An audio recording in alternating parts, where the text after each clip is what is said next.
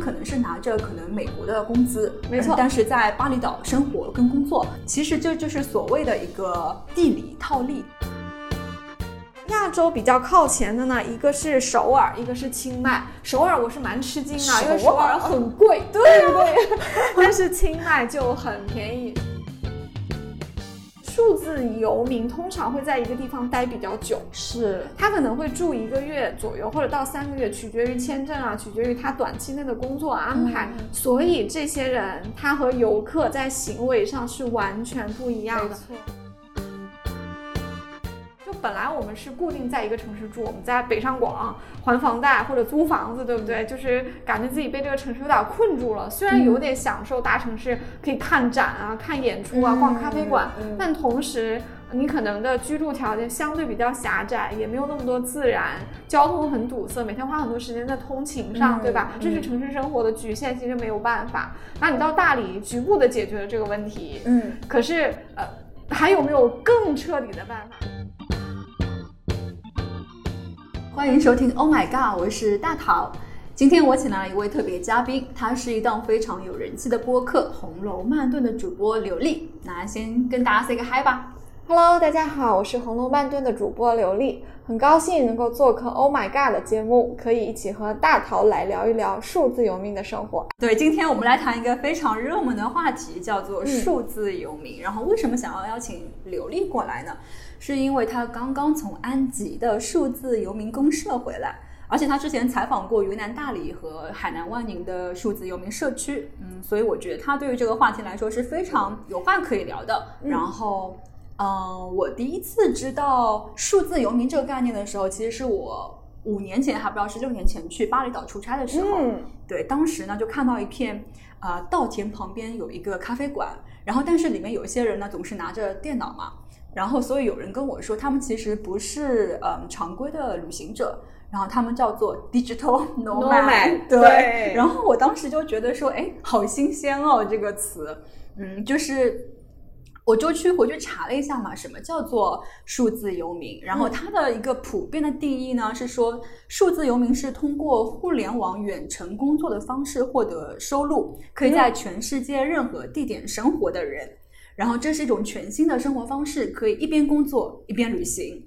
然后远程的工作呢，可以彻底摆脱浪费时间的通勤啊，也不需要等到退休了才能够环游世界。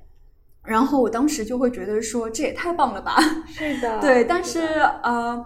但好像又离，但是我感觉这个概念又离我很远，因为你想想看，在国内上班的话，其实你还是要每天打卡嘛。没错，对。但是我当我看到巴厘岛这样的一些人的时候，我就会觉得说，哎，他们可能是拿着可能美国的工资，没错，但是在巴厘岛生活跟工作啊，然后其实这就是所谓的一个地理套利，对吧？正解，对对，这个可以等那个刘丽一会儿来跟我们详细解释一下。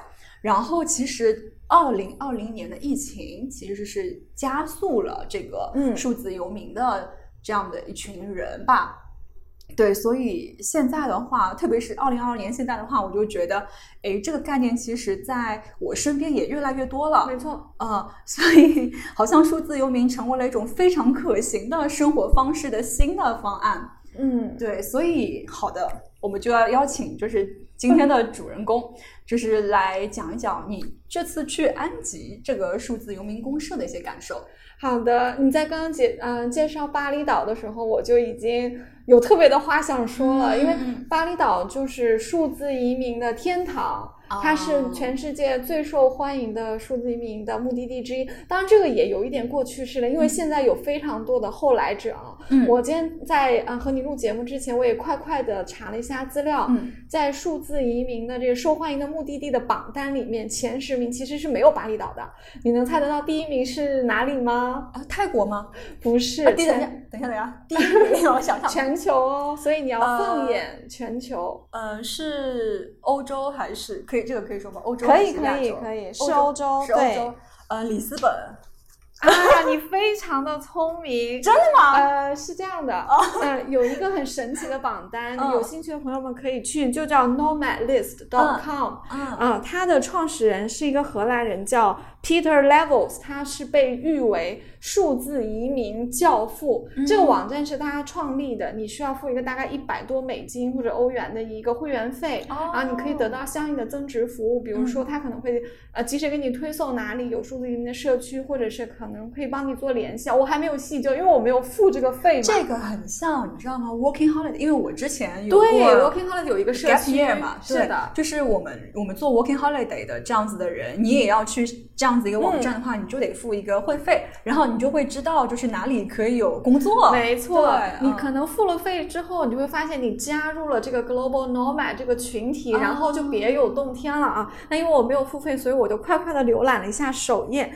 那这个前十名里面呢，第一名是一个欧洲城市，但是我一看到它的一瞬间，我就立刻明白了为什么它是第一名，因为我以前在欧洲生活过，研究过，我读的就是欧洲研究嘛。第一名是波兰华沙啊啊，是不是很意外，对不对？就是，然后。第你你刚刚提名的里斯本啊，它是在 Rising 的名单上的，嗯，但是它也是在前十名，它大概是第三名，第二名是波尔图，嗯，别忘了，呃，葡萄牙有两个城市都非常的具有吸引力啊，对数字移民来说，波尔图有一点点像我们中国的上海，里斯本有点点像我们中国的北京啊，这很惊讶，对，我一直以为是什么泰国或者清迈在十一名还是呃十几名吧，大概在十五名以内，那前十名里面还有哪几？个啊，我可以跟大家念一下啊，大部分都是呃设施相对完善，但收入呃消费比较低的欧洲的场域啊，啊，除了刚刚说到的华沙、波尔图和里斯本之外，还有这几个啊，啊，有加纳利群岛的首府大加纳利，也就是 三毛最后退休的地方，非常美，非常便宜，以前是。啊，瑞典人啊，英国人、德国人退休以后去养老的地方，因为风景又美，又是小岛嘛，可以买个别墅，又钱很便宜嘛。现在已经不是老人的天下了，已经是年轻人的天下了。那数字移民都开始去了啊，还有一个是啊，前十名的里面还有一个是。保加利亚首都索菲亚，我觉得它入榜的理由肯定跟华沙是差不多的，就是东欧国家，其实它的文化和人人民的文化素养啊，英语普及率肯定是相对不错的，它基础设施也很好，但是物价很便宜，对，又因为在申根国、欧盟国，所以你的通行非常方便，你坐一个 EasyJet 或者 Ryanair 过去根本没有什么成本的，在那里租个房子。我懂了，可能是因为呃，因为疫情飞行不是很方便，所以可能对。东南亚就稍微。这是一个原因啊啊！我我把这个名单讲完，还有两个是贝尔格莱德和克拉科夫，克拉科夫也是波兰的城市啊，很小众的。对，华沙就是波兰的北京，克拉科夫就是波兰的上海。哈，讲完了。那亚洲比较靠前的呢，一个是首尔，一个是清迈。首尔我是蛮吃惊的，因为首尔很贵，对不对？但是清迈就很便宜，是吧？那你刚刚提到说，是不是因为疫情使得飞行不方便，然后这些国家反而就变？就上了一个 rising 的名单了，那其实是有你这个分析是有一定道理的，因为欧洲是疫情以后最先开放的地方，而且欧洲欧盟境内是没有边境的，嗯，所以其实你在欧盟境内进行地地理套利的话，其实是没有护照、签证这样的一个原因呢，你打了疫苗就全欧洲通行了，所以没有问题啊。这这也是欧洲国家和地区在这个名单上占据榜首的一个原因。还有一点是有越来越多的国家。啊，我们可能已经提前讲到一点政策了，就有越来越多国家，他开始考虑除了旅游业之外，我有没有什么办法去振兴我的经济？没错，旅游当然是一个方式，但是慢着，旅游有它的缺点。第一，过度旅游谁都不想看到，比如说威尼斯啊，甚至巴厘岛，其实它也会平衡旅游开发和自己的自己的这个发展之间的一个矛盾的。第二个是。嗯，当然也确实，这个 COVID 是减少了很多的旅游嘛，大家回去自己国家要隔离，所以旅游就不会很呃，不像以前那么多了哈，这是第一个原因。第二点是数字游民通常会在一个地方待比较久，是他可能会住一个月左右，或者到三个月，取决于签证啊，取决于他短期内的工作安排。他租房子他不也得想租久一点吗？所以这些人他和游客在行为上是完全不一样的。第一，他有收入；第二，他因为要住的比较久，他们就会很在意自己的言行，嗯不会像游客一样有一点令人讨厌的行为，嗯就好像很傲慢的过来花花钱当个大爷就走了。嗯那数字游民通常会比较愿意融入当地的社区，嗯因为我又住的比较久，我当然要交朋友啊，我交朋友当然是将心比心的。然后这些数字游民通常是会从一个比较贵的、比较发达的国家到一个消费相对低的一个国家来进行数字游民，不然你地理套利不就反了吗？对吧？对对，那这些人真的只是带来了一个租房和买东西的一个消费吗？不仅仅如此，尤其以你刚刚举例的巴厘岛为例啊，当然其他国家可能也适用这个情况。嗯数字游民其实带来了很多东西，比如说他们如果住的比较久的话，他们就很愿意参与当地的社区建设。嗯很多人是愿意教当地的小朋友，比如说学英语、嗯学编程、学美术、学音乐。他们在工作之余是很愿意融入的，嗯甚至有些人会在当地就 start up 这个社会企业，嗯他们可能也会在当地找到自己志同道合的小伙伴。哎、嗯这个带有一些比较先进的一些先锋性质的理念的这种社会企业就建起来了。所以我觉得数字移民是在游客和常住居民中间一个范围非常宽泛、可紧可松、可长可短、非常灵活的一个全球化的一种居住的尝试。对，这其实其实就让我想到了，就是我的 working holiday 的经历。嗯对，其实我们像拿 working holiday 签证的人，就是我们也是在当地，是不是？其实你说我们像旅游者嘛，我们其实又有点像旅行者，因为我们也是嗯可能这个国家的陌生人，然后去到那边，我们也想旅行，没错，但是我们又在那边工作。是的，对，但是跟数字游民不同的是，我们不是通过网络来工作嘛，我们是在当地可能呃打工这样子，就是餐厅对餐厅或者农场，摘桃子。对，然后就是我们也会在当地呃待好几个月这样子的，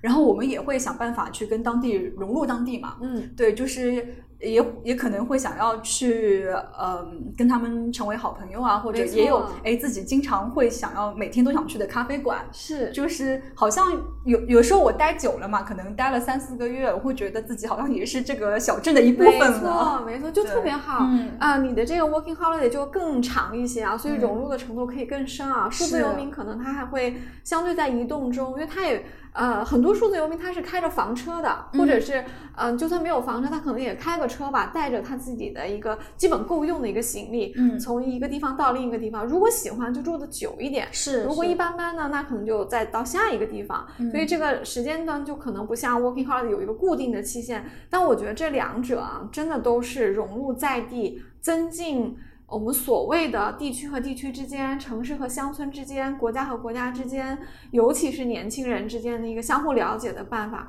因为我一直呃特别的相信，你只要了解了。世界就大同了，嗯就 peace and love 了。嗯，这是一个非常美好的愿望。对对对，咱不用拔高那么多上价值哈，我们就先嗯从实呃现实一点的角度说，嗯。你刚刚提到在 working holiday 的时候，可能也是打一段时间工，然后再玩一下，对吧？对因为你攒够了钱，你只要省一点花，你是可以有一段时间不工作的。而且比方说像新西兰的话，它、嗯它规定就是你只能在这一个地方，嗯在这一家公司打工三个月，嗯，三个月之后你必须得离开，啊它就是呃迫使你去探索，对，嗯去流动去探索下一个地方。对，像澳洲的话是六个月，嗯，挺好的。嗯嗯，我在安吉的观察呢，就是这些数字移民的工作的节奏和密度非常的不一样啊。嗯就有一些人，他们是呃，比如说就是在安吉的这个 DNA 就数字移民公社。数字游民，我老是说成移民，其实也没有问题啦。住户里面呢，有一些人其实他呃的工作节奏跟他在大城市上面没有区别，嗯、他也是非常的忙。比如说，如果你是个建筑师、嗯设计师和插画师啊、这三类的人群密度是非常高的，在数字移民的这个好呃这个群体里面啊，浓度嗯非常非常的高，因为他们的工作相对比较不依赖于一个固定的固定的地点嘛。但是如果你有活儿的时候，尤其是建筑师要交交作品的时候啊，那是非常非常忙的。所以我在安吉也是有一些朋友是可以看到他们从早到晚都在工作的，嗯但是他依旧是省了通勤的时间，依旧是可以在他放松和 break 的时候跟不同的朋友聊天。我们住的地方因为有有篮球场。有滑板，附近可以跑步，可以去爬山、徒步，嗯、也可以去水库游泳。啊，有非常多的事情可以做，所以而且而且空空气清新，环境呃很开阔，又不用戴口罩，所以说呃，即便你是跟在城市一样要赶稿子、赶 deadline、要加班啊，在那里加班也更愉快，这是一类啊。还有一些人呢，你可能感觉他一天也就真的就是工作那么小几个小时，有的时候可能上午做，有的时候下午做，有的时候晚上做，反正做完了他们也就该干嘛干嘛了。也有一些人的工作，他可能是。啊，有时差，或者是他是做特定的工作，所以他们晚上会开很多的电话会议，白天可能就很放松。啊、这是一类。像我自己，我也是在那边，啊，每天把我的工作分在几个时段，可能我上午工作两小时，下午工作两小时，晚饭后工作两小时，然后我中间我可能会有很多的休闲，我也会和那里的数字游民交朋友，跟他们了了解他们。有的时候我们会一起，呃。喝点儿呃，喝啤酒，吃西瓜，聊闲天儿，因为特别热嘛，大家乘凉的时候就特别特别的开心。嗯，其中有从有一些人身上，我觉得展现出来的工作的节奏跟你刚刚讲的 working holiday 特别像。嗯，有一对很年轻的情侣啊，大家在开玩笑的时候，他们就无意中道出了他们对工作的理解，我觉得非常有趣。嗯嗯，是这个女孩子。啊、她就在说，呃，这个她应该是做一个插画的工作，嗯啊，然后男生就说：“哎呀，嗯、又有一个事情找我们。”女生说：“不要给我接活了，我都排到下个月了。”然后大家就开玩笑说：“啊，你怎么让怎么让他就让你的女朋友工作？你在干嘛？”然后那个男生说：“上个月就是我出去工作了呀，我们两个人里只要有一个人工作就可以了。”然后他们就笑了一下，就嗯我就从他们的这个互动里面感受出来，他们。一定是九零后，不知道是不是零零后啊？就他们非常的年轻，对工作和金钱的态度如此的豁达，就是嗯他们会觉得说，我挣够了钱，我就可以去过我想要的生活。我工作是为了生活，而不是反过来。嗯所以，我们两个人有一个人工作挣的钱已经够我们用这个月或者下个月了，那我们就就可以轻松一点，不要接那么多活嘛。为什么要这么累？然后。花完了我们再挣嘛，因为其实都有才华在身，其实也是不担心的。所以你看，这两个人得就是价值观、世界观，这三观得非常符合，他们俩才能够嗯 work it out，你知道吗？对对对，所以嗯情侣一起去做数字游民的也是、呃也也是有，但不是那么多啦。通常还是一个人去的比较多一点。嗯，就是我刚刚柳丽她讲到的是她在安吉那个数字游民公社的一些小观察，嗯，对。然后其实我还蛮想知道，就是你可不可以介绍一下，嗯。就是它算是全中国第一个数字游民公社吗？因为其实上个礼拜我给你发消息。然后我说，哎，我们两个来录一期播客吧。嗯我说我想录数字游民，然后呢，刘丽说她刚好就是在那个数字游民公社 我就很震惊，因为我其实从来没有听说过这个地方。是吧？对，可能我在我的认知里面，可能嗯，云南的大理，或者是说呃海南的万宁，它确实有一些这个数字游民的一些小小的群体在，嗯但是没有说有有一个单独的一个空间，它是专门建造给数字游民的，对吧？嗯没错，嗯。到底安吉的数字游民公社算不算是中国第一家呢？这个我不好说，因为这取决于各种各样的定义，对不对？嗯就是争论第一也没有什么意义。嗯啊、但是你的观察呃非常敏锐，就是安吉的这群人，啊、无论是从他的这个创始团队，还是去住的这些住户来说，都和大理的这个群体是有非常高的重合度的啊。嗯。那我也说一下我的一个缘起啊，嗯、我知道这个地方也是因为两年前我有在大理，嗯、为杂志写写封面选题的时候，嗯。有采访了几位在大理住的新移民啊，我们叫新移民，嗯。因为其实大家去大理通常是定居的，不管是买房还是租房，不是去两天就走的，那这种就是游客了，那其实不是我们的报道的范围。嗯我们报道的所谓新移民，他是各种各样原因去的，有的为孩子教育的，为气候，是是不是？大理呃有几个那个幼儿园，猫猫果 猫猫果，猫猫果，对。对，就是这一类的哈。嗯然后，所以说呢，呃，大理其实已经就是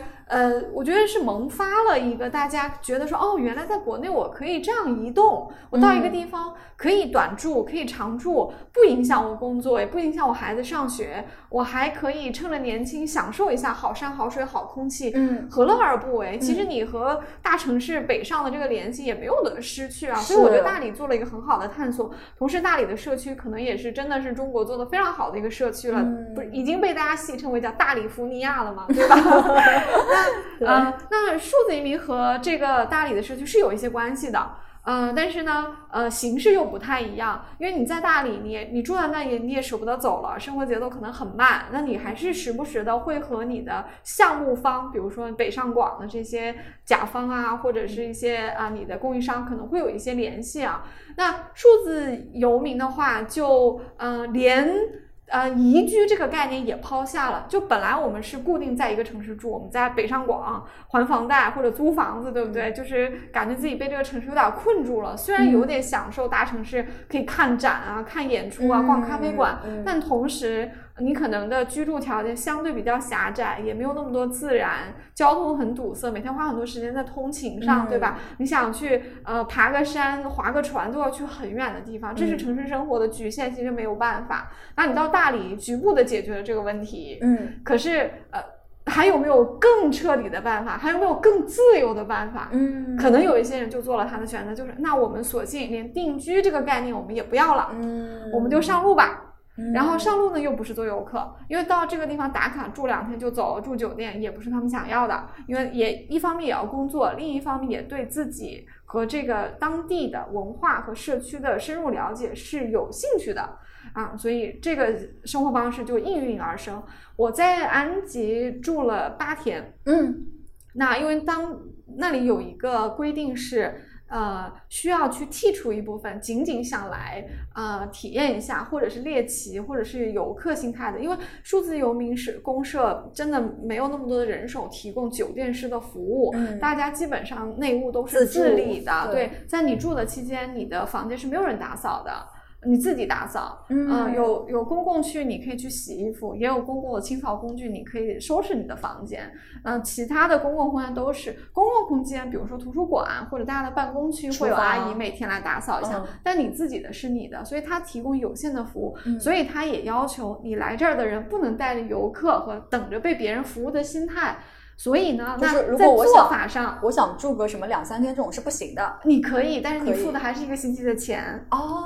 啊，这我有必要科普一下，就是呃，那里的收费方式是有两种，一个是按周，一个是按月。嗯啊呃，月按月收的话会比按周算便宜很多，就是其实月的。租金基本上就是周租金的两倍左右，差差不多你住两个星期，你就是一个，你这一个月就回本了。你可以选择按月或者按周，当然你按你按周或按月付的时候，中间你有事情要离开，这个没有问题啦，你可以提前离开嘛。但是其实真的要呃嗯跟大家这个公告一下，他们收的真的不是房费啊，因为成本非常非常的低，具体的费用大家可以去啊。就是 DNA 的公众号上自己去查询啊，因为可能不同时间也不太一样，有不同的房型，但是基本上费用就是一个能源费，嗯，就是我们夏天要开空调，我们要用水，公共空间有洗衣机，就是这些维持整个社区运转，每个月的好几万块钱的电费，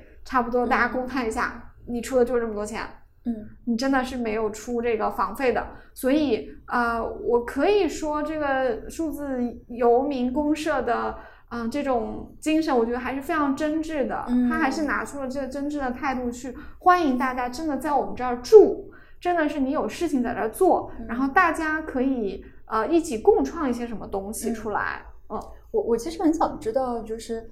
在你的观察或者你的采访当中，就是数字游民这个概念，大家就是那些现在已经成为数字游民的这些人，嗯，他们是如何成为数字游民的啊？嗯，呃，应该有每个人都有自己的故事吧，而且每一个故事几乎都不能复制。嗯嗯，我这里也分享一点我的小小观察，就是其实，在大桃跟我聊这个节目的时候，你也问了我一个问题，你说他们都靠什么为生？然后我当时就笑了，我说，通常来说，如果一个没有践行数字游民生活的人问已经践行这个生活的人说你靠什么为生，那就说明你没有准备好。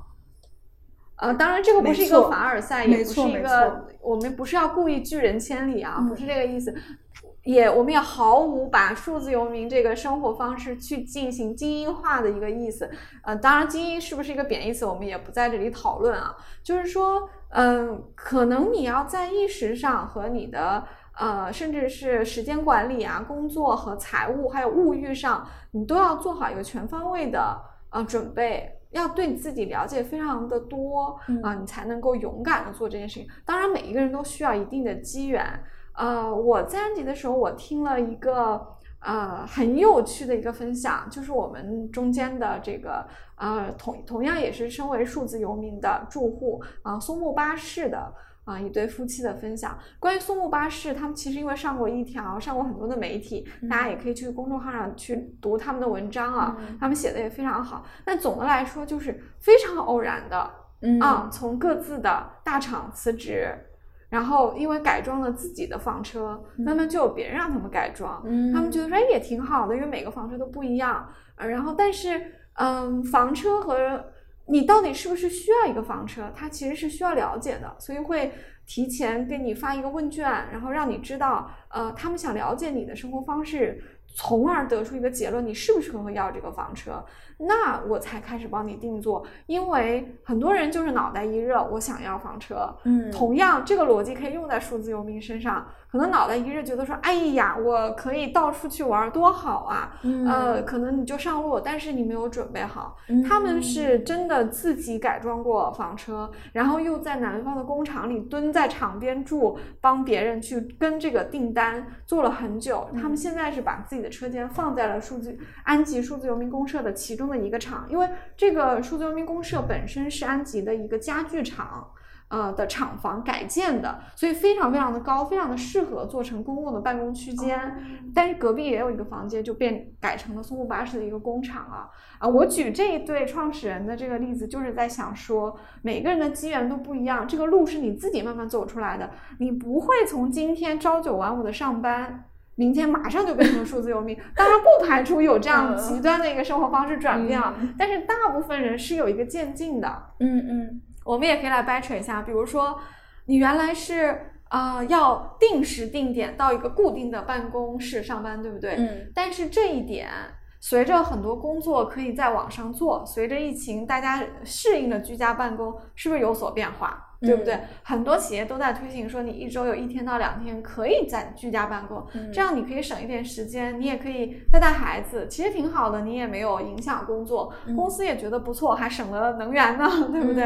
那这就已经是一步了。但对于有一些工作呃角这个角色来说，他可能可以走得更远，他可能可以做到说，我其实几乎不太需要在一个办公地点。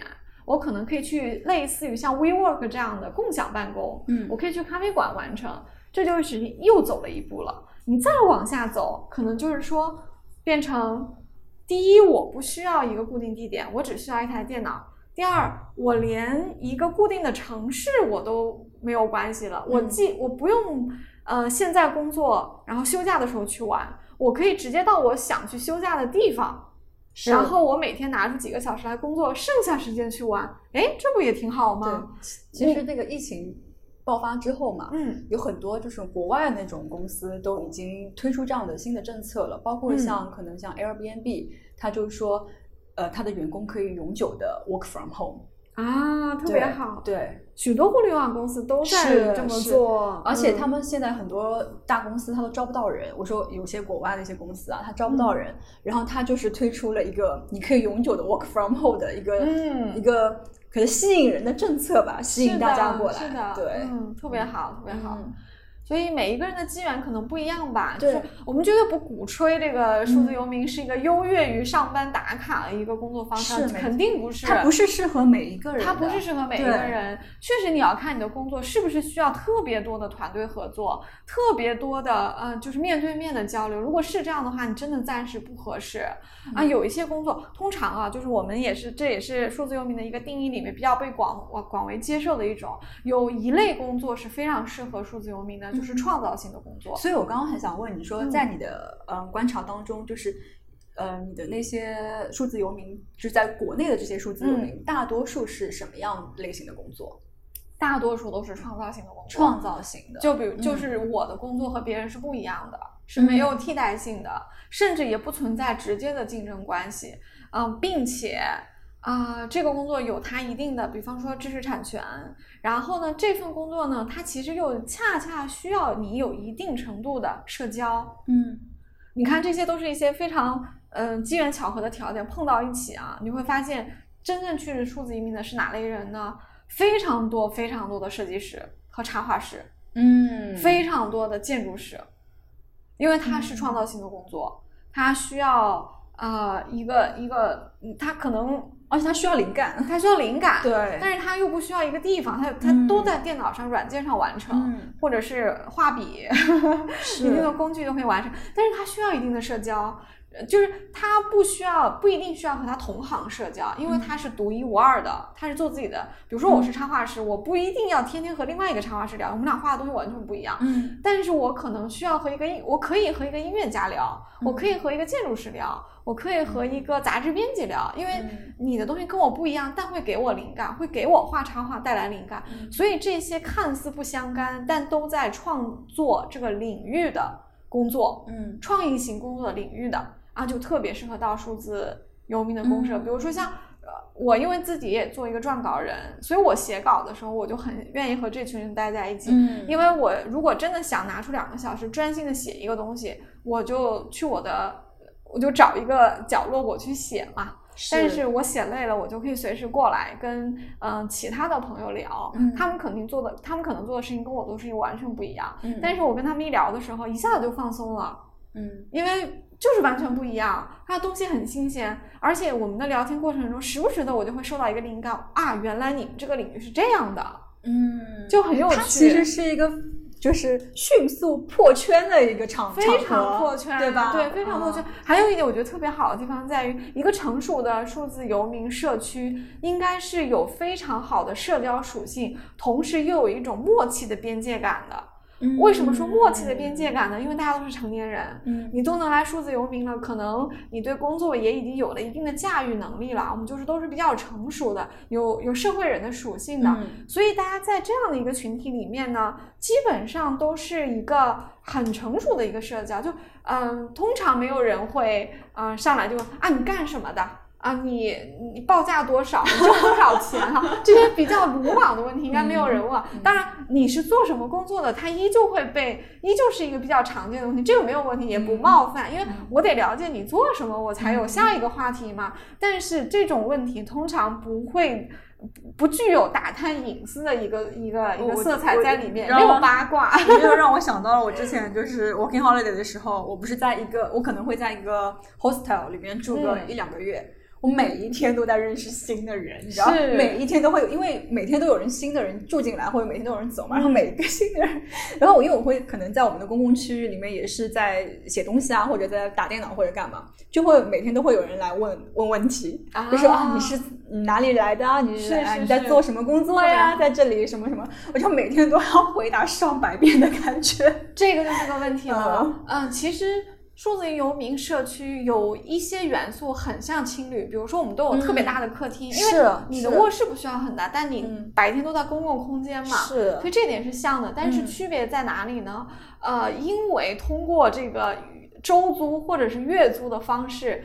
排除掉了想来住两三天的人，对，你就使得这里的人来人往的流动性没那么大。啊所以我每天我在那儿住了八天，它有点像 hostel 加 WeWork。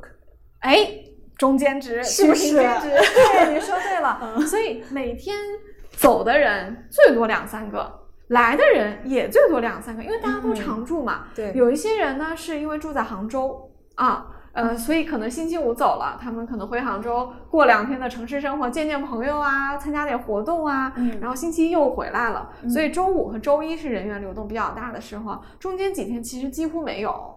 嗯我到的那天，好像我就是唯一一个外来的人，在我前一天也只有两个人是新人。嗯，后面也每天也都是这样，这就使得你每天认识新人的压力没那么大，是，就来那么一两个，你也不用嗯当天就跟人家一定得得说上话，嗯你可能后面几天再认识就行，因为他反正要住七天嘛，这样很好不着急。对，这个信任感也很高，那嗯社交压力就拿下来了，就没有那么多社交压力。嗯再加上都是熟人住在一起，所以呃，像青旅可能嗯、多少还有一点边界感，就是比如说大家要把自己的私人的物品放放好啊，因为你也很难指望这个呃旅社帮你照管好你的个人物品啊。但是在我们的社区是不存在这个问题的，因为大家都相当于是一个家一样。嗯虽然我们有可能有人住一周，有人住三个月，但是基本上我一来我就把这个当做家，所以我的书、我的呃、我的书、我的电脑，我可以放在嗯坦然的放在公共空间。嗯呃，我我带去的零食就是天然的要和大家共享的，嗯别人买的西瓜就是会邀请所有人吃的，嗯啊，就是这么简单。对那我想问一下，就是你们在那边的呃生活状态，就比方说大家如何去吃饭啊，或者说大家的你们会去周边玩吗？这样子，嗯，这是个好话题啊，就是呃，先先说吃饭，吃饭可重要了。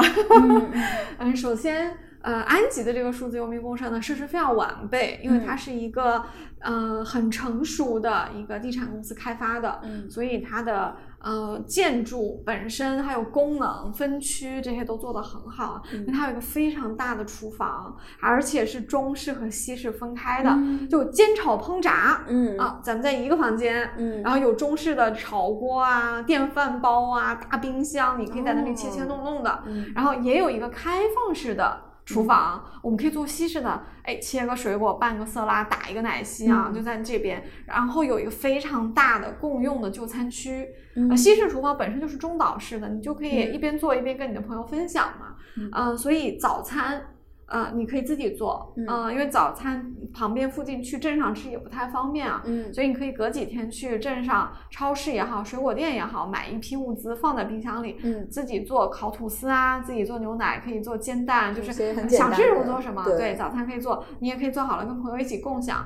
我们的午餐和晚餐呢，哎，就比较有趣了。我们都会去啊、呃离住处大概一公里左右的一个呃社区食堂吃饭。嗯他说是社区食堂，其实它的吃饭的时刻也是多元化的。一个就是我们的呃数字游民社区的这个住户，嗯一部分是这个地产公司自己的员工，还有还有一部分呢，嗯、就是游客啊，因为它其实也是一个景区，呃，有些游客他可能也要就近呃吃个便饭，嗯当然也有一些可能不想做饭的村民啦。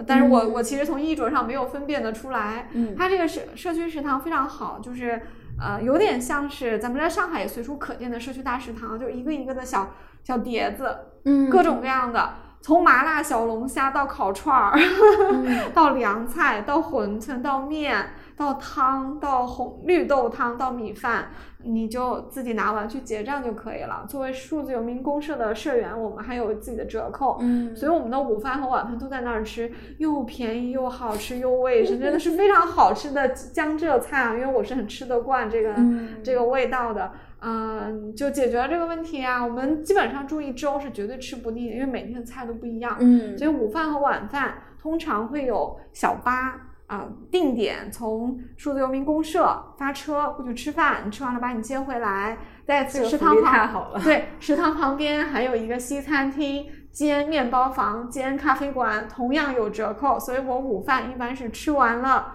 啊、这个我们的这个江浙口味儿的这个小碟的食堂饭，然后去隔壁买一杯冰美式，再买一个海盐卷当我第二天的早饭，嗯然后我就上车回来了。嗯嗯，晚饭再去一次就好了。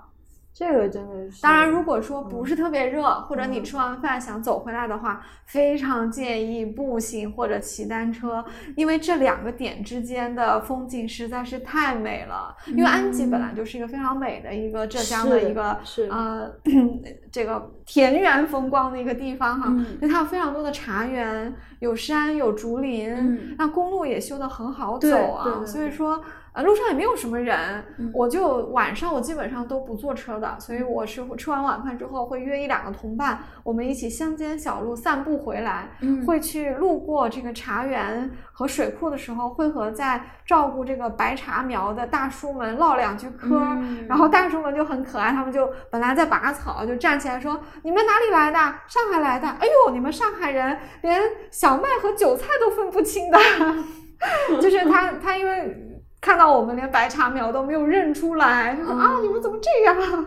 他们就会唠两，他说没事，他说那个呃等你们下次来，我送你们三颗，你们种在阳台上就不用买白茶了，特别可爱。对，嗯，听说你去那边还碰到你粉丝了。啊，我不晓得粉丝有没有听这期节目啊？哎呀，这样说粉丝好像把自己说的有点太，呃，太那个了不起了啊！听众，听众，对对对，就这个非常的有缘分。我到了那里，我就加入了在地群嘛，因为我们每天吃饭是要在里面群主艾特大家说几点发车的，所以我们到了要进一个在地群。然后离开之后呢，我就退群了，因为消息太多了。但是我们离开的人有一个叫老乡群。或者叫同乡群，就是你不在了，依旧可以看里面每天发生的事情，这样你呃，你感觉你好像还没有离开的样子，而且每天都有人勾引你，你什么时候再来，什么时候再来。所以我到了当地呢，就当天呢就进了这个在地群，然后就这个主理人，这个主理人 by the way 就是我以两年前在大理采访新移民的时候的一个采访对象哈，呃，他和。呃呃，他他们他和他的朋友，也就是这个安吉数字游民公社的啊两个，我们可以叫顾问吧。他们两个人也上过啊日坛公园，嗯啊这个很有名的播客，他们也聊过这个数字游民的话题。大家有兴趣也可以去日坛去找来听啊，我就不赘述了。所以我一到了之后，我的这个采访对象啊，他阿德他就把我拉进了在地群，同时他发了我的播客，他发了我的红楼酒局应喝尽喝在群里，他就艾特说啊，这是我们今天新来的朋友，刘斌他有一个播客啊，然后结果就。这个群其实只有几十个人，就有一个朋友说啊，我难道我今天要见主播了吗？因为他也是我们节目的忠实听众，然后我们俩就互相艾特了一下，说你在哪里？你在哪里？我回头一看，我们两个人坐在阶梯式办公区的最下面一层和最上面一层，我一回头就看到他了。所以我们就特别特别的开心，就真的遇到了啊！而且我也呃应邀，就在我在的七天里面找了一个晚上跟大家就分享了我读红楼。对我那天呃准备的话题都是我播客没有聊过的，非常的深，因为我想说临时临时做的，稿子都没有，列了五个很大的话题，一口气讲到一个半小时。因为不是播客嘛，那面对面见，我就可以根据大家的反应讲的深一点。而且我觉得可能来的朋友他们也不想听一些特别通俗的话题啊，太棒了，所以就现场讲，好想听。对，下次下次来一起给你录。这个就是数啊数字游民公社的另外一个好处啊，我我觉得这个就是这个我们这里要抛一个英文词儿了啊，大家不要觉得我是抖机灵啊，有个英文词叫 synergy，它英中文可以翻译为合力。意思就是，你懂这个领域，我懂这个领域，然后他懂另外一个领域，那我们三个人在一起，如果我们定期聊一聊天，分享一下的话，哎，那我是不是对另外两个领域的认识就不一样了？那我在做我的工作的时候，我是不是眼界就更高了？那我们三个人说不定还可以一起琢磨出一点合作的项目来，这个就叫合力，就是一加一大于二，这是典型的。我的 idea 和你的 idea 交换之后，我没有失去我的，但我得到你了，你的。所以我们住在那里的时候，就会不定期、非常 spontaneous 的请呃某在某一方面有专长的啊住户来分享他的呃他想讲的话题，没有没有大纲，没有限制，想讲什么讲什么，想想投影就有投影。呃，不想投你就讲，反正有阶梯教室。所以我做了我的红楼分享。次日，就是我特别喜欢的那个松木巴士的这对夫妻，他们就讲了他们坐房车上路，他们一路旅行的故事，也讲的特别好。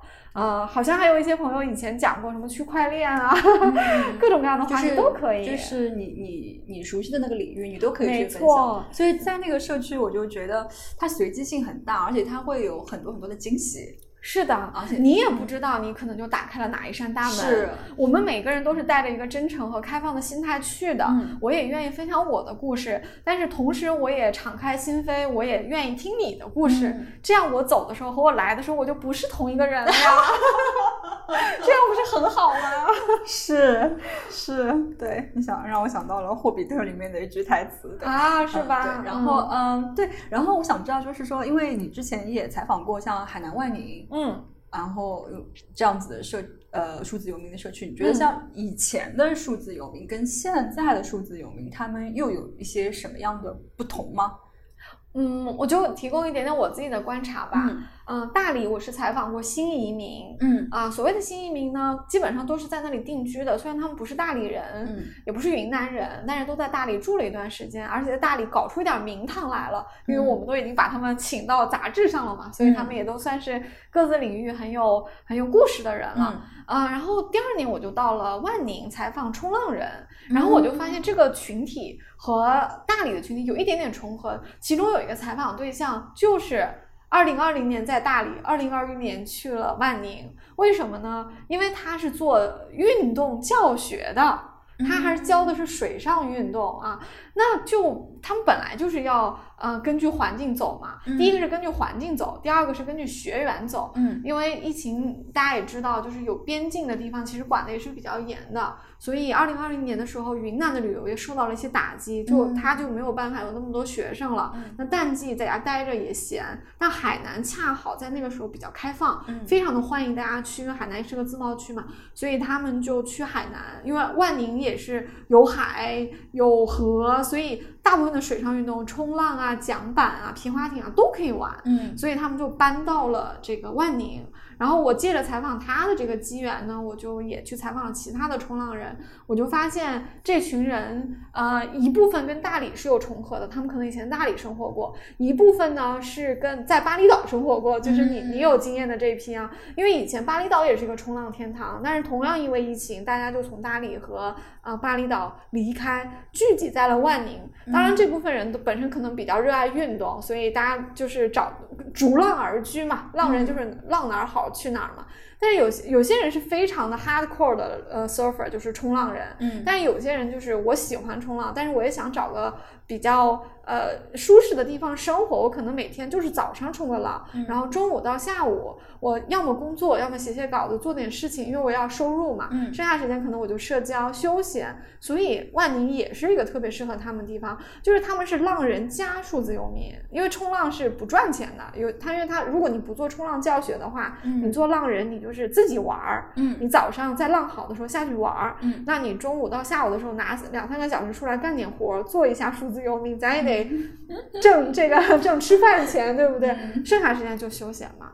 但那这几件事情在万宁都能够得到很好的落实，所以我在万宁是遇到了一些跟大理重合的朋友，嗯，然后其实这两个社区的精神是很像的，唯一的区别就是万宁没有大理好吃，真的，万宁就是吃的东西太少了，嗯，希望大家多多开发一下。这是两个比较有经验的呃地点啊，当然安吉它是呃新开发的，它本身呃还没有那么多人自发的来到这里，还是因为依托了 DNA，就是安吉的数字游民社区啊才来的这些人啊，相当于是先有了这个地点筑巢引凤，把人带来了，然后慢慢人在人带人，他可能就会把周边给给带火起来啊，这是另外一个呃形式。还有一个地方，我觉得也有一点点数字游民的呃气质的，就是景德镇。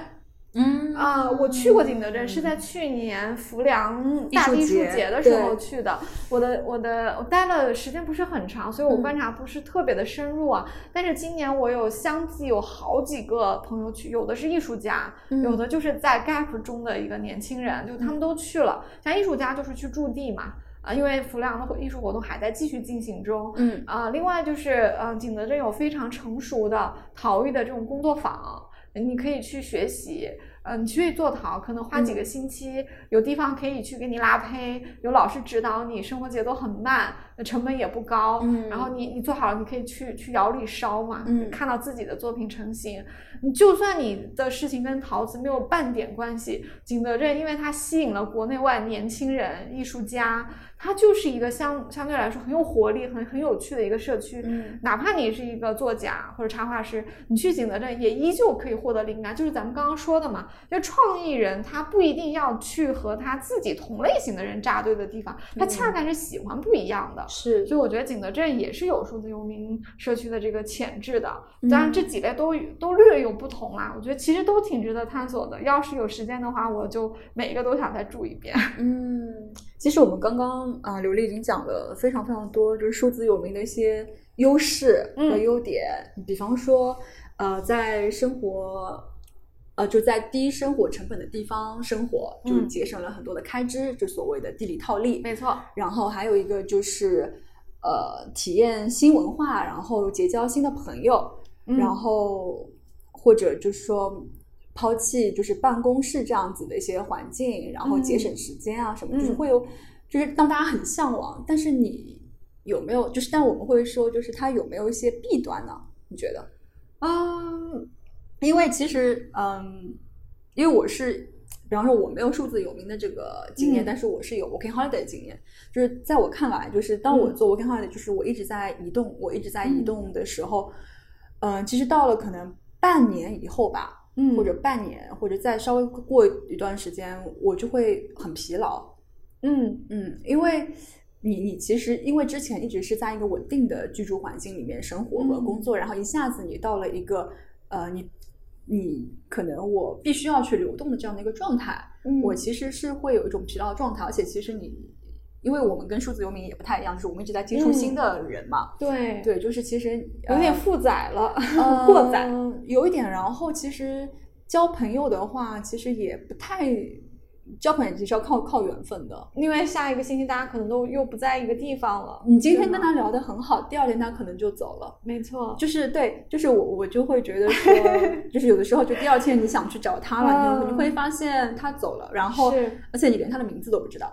啊，嗯这个遗憾是有的。嗯嗯，大涛和我都是性情中人啊，你讲的时候我也特别有感触啊。哎，我先我在回答你弊端的之前啊，我想嗯补充一个你刚刚没有提到的优势，我觉得这个优势非常重要，嗯不得不提，就是我说到的刚才说的合力里面的。呃，你刚刚提到那种，比如说环境啊，结交新朋友啊，生活成本低，这确实是数字游民的好的地方。但其实它有一个非常重要的地方，这个有点看缘分，也看每一个人的情况啊，就是其实这一群人是可以互相给对方呃创造并且介绍工作机会的。这有刚特别重要，我忘了说对，对对对，就比如说，举个例子，是嗯，举个例子，如果说我是一个啊、我做了一个小品牌，嗯或者说我是一个是呃呃这个作家啊、那我是不是需要插画师？嗯我跟你一聊，我们两个人就是可能就在大厅里吃西瓜，我们俩聊天聊地的啊，海阔天空的掰扯了一晚上。嗯我对你的了解是比看你一个 PPT 的作品集深入的多的。没错，我马上就知道你的调性适不适合我的下一个作品了，调性这个词出来了。调性出来了哈，风格风格。对那我可能要么就是我们俩就合作成了一个项目，对不对？嗯自己人了嘛。要么就是哎，我有个朋友，或者是我有一个什么关系，有一个 contact，有一个嗯联系人，他有一个项目，哎，我就可以把你介绍过来啊。嗯这里在这群人中间内部催生出工作机会的情况，我我就已经看到好几个了。嗯很多嗯。呃，再说一个呃人际关系上的这个好处啊，嗯呃，这个真的看缘分了。嗯我在的期间，呃，亲亲眼目睹了一一对啊、呃数字游民情侣，呃，就生活在一起了。就他们应该是来之前，嗯，是不不认识他们都在这里住了很久的时间，所以他们就呃谈恋爱了，对，非常非常就郎才女貌的金童玉女的一对啊，就非常的般配啊。当然，他们一开始来的时候可能订的都是多人间，因为本来也不认识嘛，你来的时候也不一定总有单人间出来嘛，就可能各自。结果他们两个人就是也等到了有单人有这个大床房 空出来，所以他们就搬进去了，然后就是很有趣，就是有有有比较诙谐的、比较搞笑的呃朋友就。嗯，用剪纸剪了一个喜字贴在他们房门口，哦，就特别特别的有仪式感，就挺好的。所以你看，嗯，找到项目的也有，脱单的也有。当然了，这两者呢其实是看缘分的，当然也不是抱着一个什么功利心来的啊。对嗯，就呃，姑且当做是一个非常非常锦上添花的一个功能吧。对，其实我觉得它真的是一个给给你的，就是打开你的人生，让你的人生有一个新的机会嗯，是这样的一个，没错，因为你在一个地方那个机会相对来说就比较固定嘛，是你就呃就是非常剧烈的拔、嗯抽离原来的环境，你才有可能遇到嘛，对不对？对我们老说跳走出舒适圈，这话就是一个话糙理不糙的话，你听多了耳朵都听出茧子了，是吧？但是这话本身没毛病。嗯啊，是因为我们自己不想听了，或者说我们觉得走出舒适圈太累，选择躺平，我才不走出嘛。但是偶尔走一走是要的，嗯。嗯好，那好，那我现在来回应你刚刚说的，就是数字游民这个生活方式有没有弊端？嗯，就是你刚刚说的 working holiday 中间的这种呃别离性的这种很嗯、呃情感上的这种失落，这个是比较极端了，其实，嗯已经，嗯，这个其实也是有的，嗯但是同样我们要看到。嗯，数字游民的生活，它相对其实比较长期。像我，因为还是工作的关系，我不能离开上海太久，嗯，所以我其实也就是选择了最短的时间，就我住一个星期啊、我住了整整七个晚上，就是八天啊，我就回来了。嗯我可能会隔呃两三个月再去一次啊。我我的一个计划就是我想在那里体验安吉的四季。然后每次去都分嗯分享一个跟红楼和四季有关的话题，只要大家不厌烦，我就一直讲下去。然后我每次可能带一两个呃写作的任务过去，这样我会觉得很有收获。然后我也我本来还想最后问你，我想说你你未来的打算是什么？啊，已已经提前说了，对，啊，但是因为我只住了七天啊，所以呃，我没有那么多的时间去体会到它的弊端啊，就感觉好像都是好的东西。嗯嗯，我甚至连觉得说离开自己生自己的家、自己的床、自己的房间会不会不方便，我都没体会到。对你已经看得到那个你未来的可能性了。对，第一个是嗯看到未来可能性，第二个就是其实短，我们多多少少，既然对数字游民这个话题感兴趣，都是多多少少做好了一定的，呃，就是呃。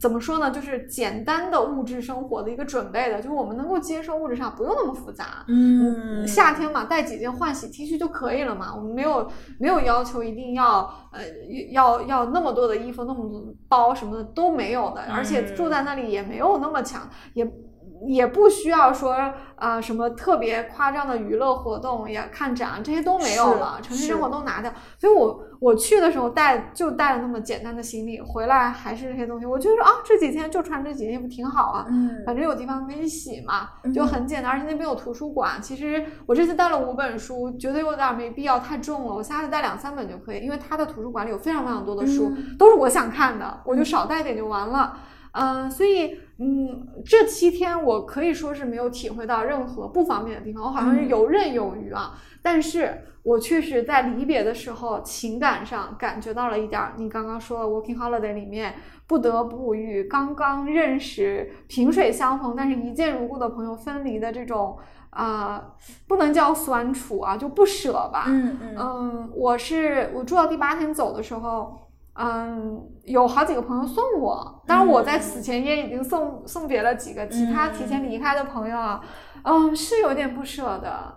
然后我走的时候，别人也会不舍我，然后大家就会说，呃，你下次什么时候来？或者，然后我们就会说啊，我会邀请说你们来上海一定要来找我，我住在新华路，嗯我带你们去逛新华路哈，就是就是这些我们新华路对大使，是的，新华路大使已经 已经交上朋友了哈。嗯嗯，确实是会有所不舍，因为可能这一切美好的有点不像话。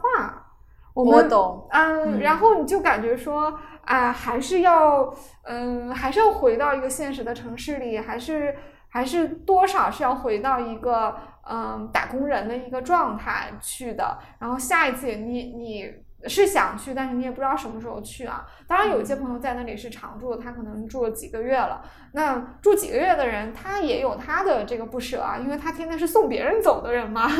像我是被别人送走的，那就是这这种情绪都是有的。就可是这个就是，嗯，我觉得这就是成年人生活的一部分嘛。你想，就算我们。不选择数字游民的生活，就算我们选择是定居生活吧。比方说大桃你和我，我们两个人住在上海的，我们从呃上海解封到现在，六月到现在，我们送走了多少朋友？嗯，是不是？嗯，你就算在一个地方定居，朋友就是会离开的，多种原因，个人的原因、环境的原因，可能他们都会去选择到其他地方生活的。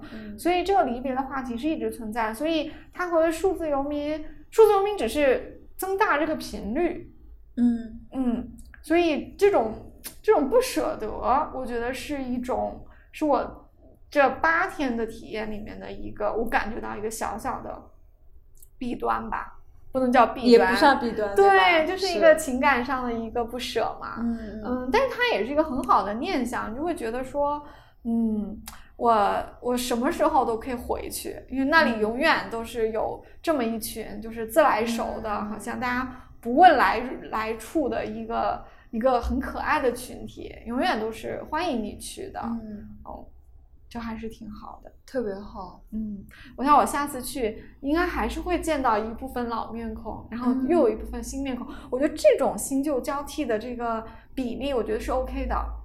嗯，像青旅这种每天是新人，每天旧人，每每个人住一两天就走，这个对我来说有点太多了。就像你一样，这个情感负载太大，每天都要自我介绍，聊刚聊好，明天他走了，对，走的时候可能因为他赶时间赶车都没有办法跟你 properly 的呃说再见，对吧？但是因为大家都在我我们在那里是要住呃一个星期、两个星期，有的人是住几个月的，嗯，你绝对有时间跟大家。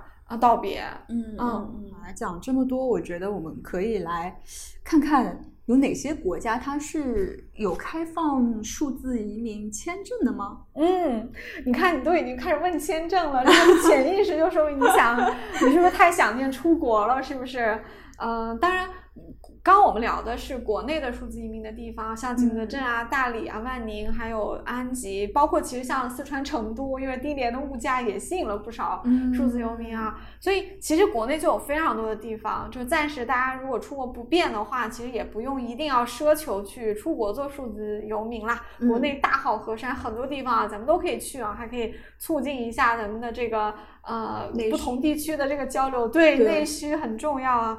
但是如果真的是呃，将来随着呃疫情的。嗯，减轻国门的打开，如果是我们真的是可以出国了的话呢，确实也可以放眼全球，看看有有什么适合进行数字移民生活的国家，我们就可以把这步子迈得再大一点了。像我们前面讲的，有那这个可以去 nomadlist.com 上去看一看有哪些城市，它有一个非常详细的指数，就告诉你物价。嗯，便利程度，还有工作机会，很多地方它是最后会给你一个排名的，你可以仅供参考。但是我相信老数字移民一定是知道这个这些不同的指数代表什么含义的，我们可以去参考一下。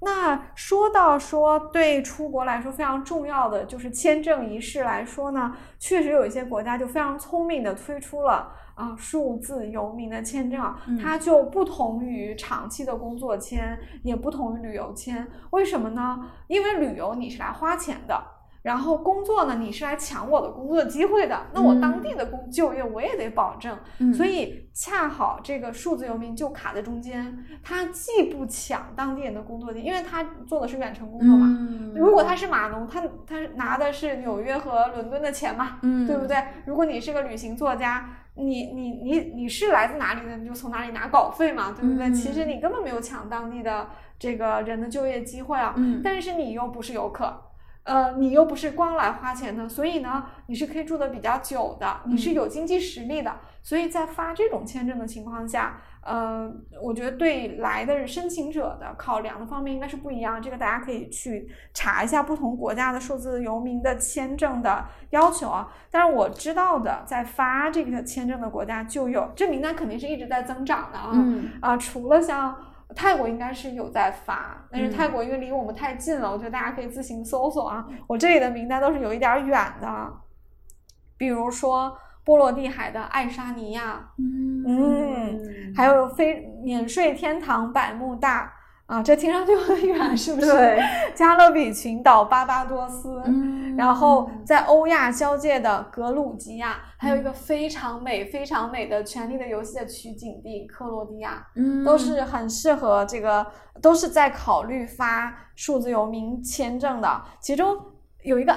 刚刚说到这个爱沙尼亚，我还挺想提一下的，就是，呃，波罗的海小国啊，小国往往在抢这些很先锋的生活方式和这些精英这个人才的时候啊，非常的开放，嗯，因为它本身小，它其实呃产业不是很多，嗯，所以他们就更愿意在创意产业上落实，因为这又不污染环境，嗯，来的人又会讲英语，国际化群体何乐而不为？人家也是欧盟国家，用欧用欧元。爱沙尼亚有有没有加入欧元区？我暂时不知道。我知道拉脱维亚是，嗯，所以呃，你可以看出来这些国家里面有一些共性啊，就是 都是非常开放的，愿意拥抱这种呃创意人士的一个地方。所以大家不妨去看一看这些。呃，发数字游民签证的地方，所以你你的这个呃移居海外就不一定真的要去花钱去置业了，说不定可以以这样的一个方式，又享受当地的生活，同时也没有放下你手头的工作，挺好的。而且他们那个签证是不是还是会有一些要求？每个国家的要求都不一样，对吧？我相信会不一样，可能你还是需要能够证明你可以持续获得你的收收入，或者说你有一定的积蓄是可以负担一开始的工作的。因为其实数字游民里面有一大部分的人，他的收入虽然不低，但是不稳定。所以这可能也是签证官会看的一个地方吧。嗯啊，那我们今天其实真的关于数字游民，尤其是我的安吉的这个八天之旅啊，呃，其实基本上聊的特别尽兴啊，方方面面都聊到了。嗯，最后的最后，我特别特别的想呃说一段话，就是送给我们的 Oh My God 的听友啊，好官方哦，很官方，因为其实我。因为我我跟大桃也认识很久了，就是我们嗯。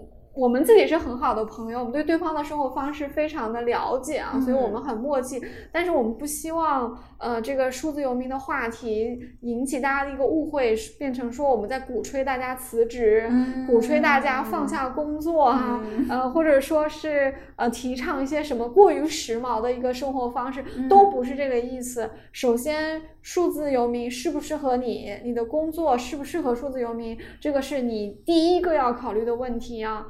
第二就是，也就是说，咱们不适合就不要硬上，等到条件成熟，咱们再慢慢的去考虑啊。这是第一点。第二点就是，数字游民这个概念和这个生活方式绝对不不是要和精英主义划等号的。嗯，呃，他不精英，每一个做数字游民的人都不会跟你说他精英的，因为。因为他这是选择了一个他的生活方式嘛，这个跟主流眼中的精英其其实也不太一样。而且据我接触到的大部分数字游民来说，他们的呃物欲很低，他们花钱真不多。我反而觉得他们很朴素，很朴素。就是啊，你要是在嗯，不管是大理还是在安吉吧，或者万宁吧住久了哈，你就会发现你你其实你固定开销也就是房租。吃饭其实有数的，就吃那么点儿东西，不怎么买衣服，几件 T 恤，一双夹脚拖，穿很久。嗯，你说你开销有多大呢？其实我在呃安吉的数字移民社区，有跟朋友聊过，我也观察过，嗯，他们很多人的生活一个月的开销比你在北上广的一个月的房租都要低。对对对，因为首先那里的居住非常便宜嘛。嗯。其次，我们也聊到了怎么吃饭，然后有什么样的设施供大家用。那有那篮球场免费打嘛？滑板大家自己随便就滑嘛？自行车去骑嘛？都不收钱的。那根本就一个月花不了几千块钱。嗯所以它其实可以是一个丰俭随意的一个生活方式，嗯绝对不需要精英。你你完全可以在这个生活方式里面放下那些物质的包袱，嗯去比较呃投入的追求你想做的事情。比如说，有些人觉得说，我就是很我喜欢文学，我喜欢画画，我喜欢音乐。那好了，那你就找出一个时间来，完全可以在花钱不多的情况下啊，去试验一下你的想法成不成型。这是是一个试错成本不大的一个生活方式。嗯不行就回来嘛。包括那天晚上，松木巴士的创始人这对夫妻，他们也在分享，他说我们从大厂辞职，我们做松木巴士，也有很多人误会我们说，哎呀，他们在大厂一定是年薪几百万什么什么的，都准备好了。他说我们自己都没想到，原来我们挣那么多钱啊，因为他们他们的收入没有大家吹的，或者说有些网友留言的那么高，人家也不觉得说我们这么做有什么了不起，他们就是很朴实的选择他的生活，而且他们自己也想得很明白，觉得说我我就我工作这么多年，我就拿二十万实验一下怎么了？我们两个人玩两年又不又不欠债，二十万就算花完了，我们没折腾出什么钱，我们再回去打工呗。我们在职场里也是有位置的嘛，对不对？嗯所以你看，综上所述，这个数字游民这生活没有那么大家想那么高高在上，没有精英主义，我们也不想说教，我们也不想劝说刚入职场。呃，一两年的年轻朋友们还需要历练的朋友们，现在就什么都不要了。嗯，就是这个真的是按需考虑、按需执行的一件事情啊，就是这跟精英主义真的没有什么关系。但我觉得，呃，就是嗯、调整好自己的和物质的关系，选择一个让你舒适的、你喜欢的环境，和一群志同道合、价值观合适又有趣的朋友生活在一起，我觉得这个是每个人都想想要的一个事情。是如果你这么想的话，那数字游民的生活方式是你可以考虑的选择之一。好了，我的论点结束。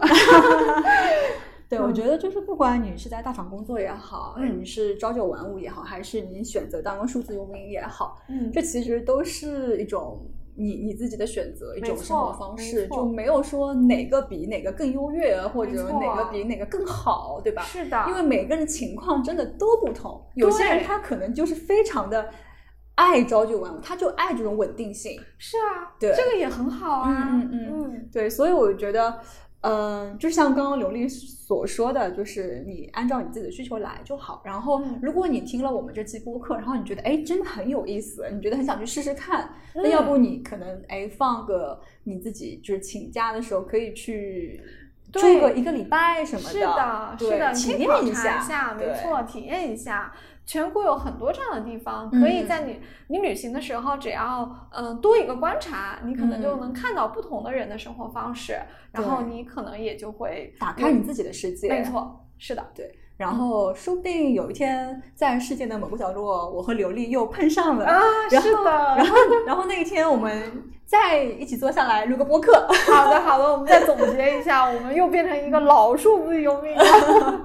好，那今天非常谢谢刘丽带来了很精彩的分享，要请那个刘丽来推荐一首片尾曲啊，对，要推荐一首歌。啊，那最后我给大家推荐不是一首歌，我可以推荐一个歌手吗？我想推荐这个歌手的所有的作品。嗯如果你们有时间的话，呃，可以听一下。呃，这个歌手有一点老了，叫 Woody Guthrie，他已经去世了。他在美国被誉为民谣之父。嗯他是不是很小众，对吧？他的名字很陌生，但事实上我们呃听过的，像 Bob Dylan 这些都已经拿诺贝尔奖的这些民谣歌手，嗯、都是已经是美国的民歌发展到了比较呃成熟阶段的歌手。但是在这些人中间，一个非常非常有先锋意义的，就是我刚刚推荐的这位 Woody Guthrie，呃，他的。